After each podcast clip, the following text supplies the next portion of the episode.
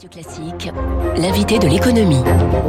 7h14, l'invité de l'économie, je vous le disais, Martin Vial, le commissaire aux participations de l'État. Bonjour Martin Vial. Bonjour. Merci d'être avec nous. L'APE, l'agence des participations de l'État, donc actionnaire hein, dans les entreprises jugées stratégiques. Hein, j'en cite quelques-unes. EDF, Engie, ADP, Airbus, Air France, Thales, Renault ou encore Orange. D'une manière générale, Martin Vial, euh, peut-être commençons par là. Qu'est-ce que c'est une entreprise stratégique? Quelle est la, la particularité des, des, des titres qui sont dans le portefeuille de l'APE il y a d'abord euh, les entreprises qui relèvent de la souveraineté nationale, la défense, le nucléaire, militaire et civil. Et puis ensuite, il y a les grandes entreprises de services publics comme la SNCF, la Poste ou la RATP. Et puis, euh, il y a aussi des entreprises, malheureusement, qu'on a été amené à secourir dans le passé, euh, Dexia euh, euh, ou bien PSA en 2014, mais qui est sorti du portefeuille. Et puis il y a aussi une série d'entreprises qui sont souvent des entreprises cotées, qui sont issues de l'histoire, qui ont été nationalisées à un moment donné, puis progressivement privatisées, mais dans lesquelles nous avons encore des participations significatives hmm. comme Orange, Engie, Renault, etc. Il y a du non-côté aussi, hein, j'en cite un Navalgro, Areva, tous les grands aéroports régionaux, les ports, euh, Ringis, BPI France, ça aussi c'est à votre portefeuille. Comment ça s'est comporté Comment s'est comporté globalement le portefeuille de l'APE pendant cette année de crise? On avait abondamment commenté son, je vais pas dire effondrement, mais enfin quand même euh, sa, sa, sérieuse dégradation euh, au début de la crise.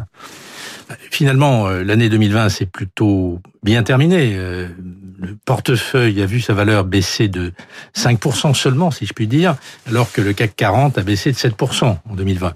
Mais il est vrai qu'au plus fort de la crise, euh, nous avons eu un creux très historique de, près de 50% du portefeuille, mais qui s'est redressé. Il s'est redressé pour une raison assez simple, c'est que toutes les grandes entreprises du portefeuille, mais aussi beaucoup de grandes entreprises françaises, ont été très résilientes. Elles se sont adaptées très vite à cette crise. Euh, donc euh, certaines ont vu leur modèle économique choqué. Je pense au transport, transport aérien, transport ferroviaire, ou bien au secteur de l'automobile. Et puis euh, d'autres se sont au contraire très bien comportés pendant cette crise. Je pense à, évidemment au secteur des télécoms avec Orange ou avec la Française des Jeux, dont aujourd'hui la valeur en bourse euh, vaut un peu plus du double euh, que celle de l'introduction euh, fin 2019. La FDJ, ils ont à peine, ils n'ont pas senti passer la crise. Alors, on pourrait prendre les valeurs une par une, Martin Vial, mais ce serait un petit peu long. J'en ai choisi quelques-unes. On va commencer peut-être par EDF. C'est votre plus grosse participation. L'État détient un peu plus de 83%, un peu moins de 84%, disons, d'EDF. Ça vaut à peu près 30 milliards.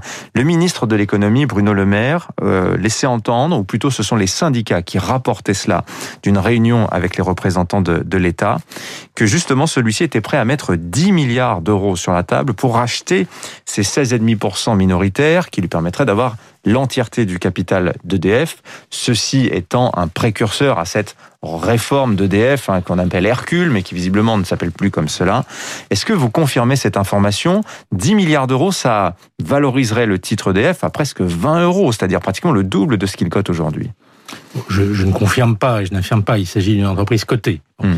Ce que je voudrais dire, c'est que euh, la réforme que nous souhaitons faire dans le domaine du nucléaire civil, c'est de permettre euh, à EDF de pouvoir financer euh, les investissements très importants encore à faire dans le domaine du nucléaire, et en même temps à l'entreprise d'être un champion dans le domaine des énergies renouvelables.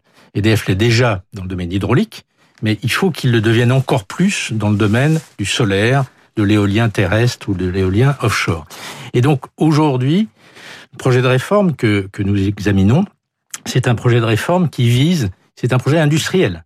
C'est que EDF reste au cœur de la transition énergétique en étant à la fois sur le pied du nucléaire et sur le pied des ENR. Or aujourd'hui, le système de régulation, je ne vais pas rentrer dans les détails, mais le système de régulation du nucléaire fait que EDF ne pourra pas durablement continuer d'investir dans le nucléaire et investir en même temps dans les ENR. Or, c'est vital. Et c'est ça le cœur de la réforme. Est-ce que ça veut dire qu'on considère que le nucléaire est tellement stratégique qu'il faudra le supporter même à perte sur les finances publiques, euh, quand les renouvelables, elles, auront un accès plus direct au marché, vu que visiblement le projet vise à, à mettre cette, cette activité-là euh, à côté, cette activité-là sur le, le marché ouvert. En fait, dans cette réforme, il y a quatre piliers. Il y a euh, la régulation du nucléaire pour permettre pour avoir un système de régulation de prix qui soit autoportant. Deuxième pilier, c'est de mettre fin à un contentieux avec la Commission européenne sur les barrages hydrauliques, euh, qui euh, aujourd'hui est un contentieux très ancien. Et donc nous, nous souhaitons trouver une solution pour mettre fin à ce contentieux. Le troisième pilier, c'est de permettre à l'entreprise d'investir dans les ENR. Et le quatrième pilier, c'est euh, de protéger les consommateurs sur le long terme de hausses trop importante ou mm. trop volatile des prix de marché dans le mm. domaine de l'électricité. Est-ce que vous diriez que la Commission européenne aujourd'hui elle est anti-nucléaire, Martin Vial? Certains se posent la question. Hein. Le patron d'EDF n'en fait pas mystère. Il dit je crois qu'on n'aime pas trop EDF, sous-entendu on n'aime pas trop le nucléaire du côté de Bruxelles. L'Union européenne euh, a vu son paysage nucléaire évoluer puisque l'Allemagne euh, est sortie du nucléaire, la Grande-Bretagne, qui est un grand pays nucléaire, est sortie de l'Union européenne. La Belgique euh, va faire le choix aussi de sortir du nucléaire. Et donc c'est vrai que la France reste le seul grand pays nucléaire de l'Union. En même temps, on voit aujourd'hui euh, des pays d'Europe centrale et d'Europe de l'Est mmh. qui sont en train d'investir ou de réinvestir dans le nucléaire. Et donc c'est ce débat qui a lieu au sein de l'Union européenne. Évidemment, la Commission est le reflet de ces débats. Martin Vial, commissaire aux participations de l'État, invité ce matin de Radio Classique. Autre dossier, évidemment, Air France, dont euh, vous êtes, euh, vous êtes actionnaire. Bruno Le Maire disait, c'est peut-être pas la dernière fois qu'on va aider la, compagnie qui vient de procéder, lancer les opérations sur son augmentation de capital. Ça plaît pas trop au marché. La situation, de votre point de vue, chez Air France, euh, Martin Vial?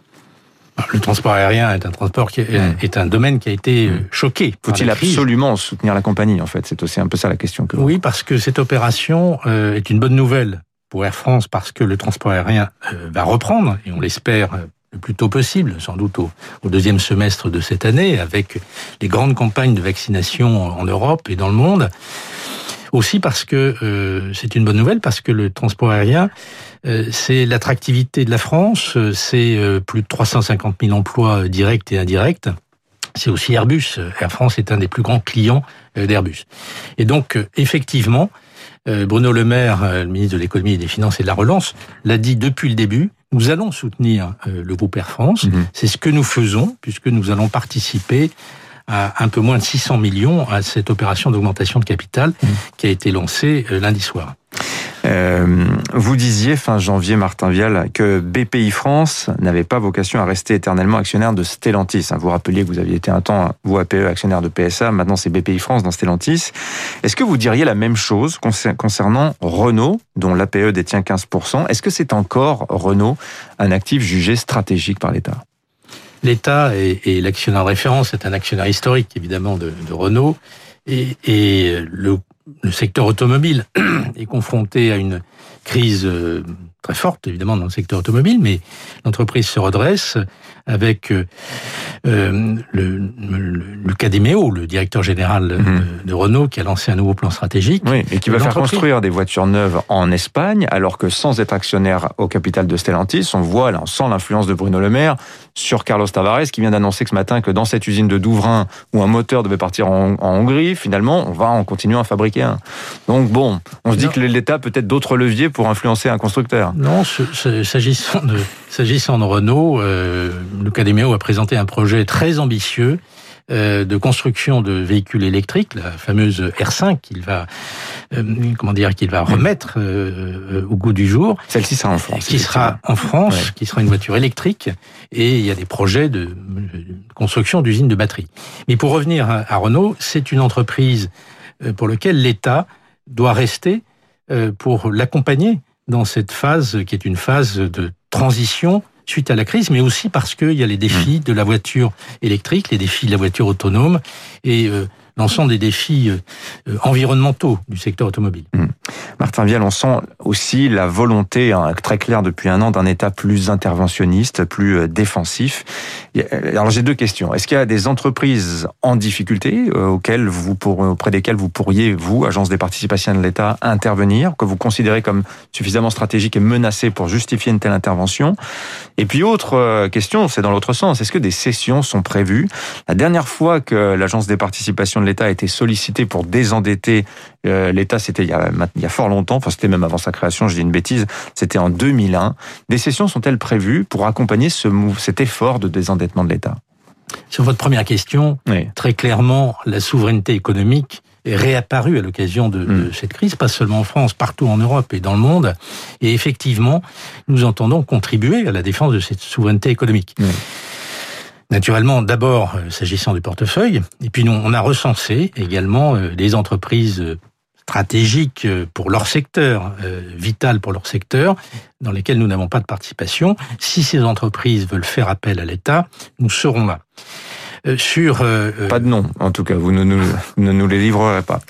Non, on ne peut pas évidemment en parler puisqu'il s'agit. Mais vous avez des contacts. Il s'agit d'entreprises cotées et bien sûr, nous sommes très attentifs à à la fois la, la, pérennité de ces entreprises, mais aussi à la composition du capital. Et la souveraineté économique, c'est s'assurer qu'il y a des intérêts français dans le capital pour maintenir les centres de décision, les centres de recherche et évidemment l'emploi en France. Euh, s'agissant des cessions, euh, aujourd'hui, euh, la situation du marché fait que pour la plupart des entreprises du portefeuille, aucune cession n'est envisagée. notre première mission, c'est de défendre mmh. la valeur patrimoniale des actifs de l'État, et aujourd'hui, rien n'est programmé. Merci Martin Vial, le commissaire aux participations de l'État, invité ce matin de Radio Classique. On a fait le point donc sur quelques dossiers. Il y en avait d'autres, mais le temps qui nous est imparti est arrivé à son terme. Bonne journée à vous. Merci d'être venu nous voir. Dans un instant.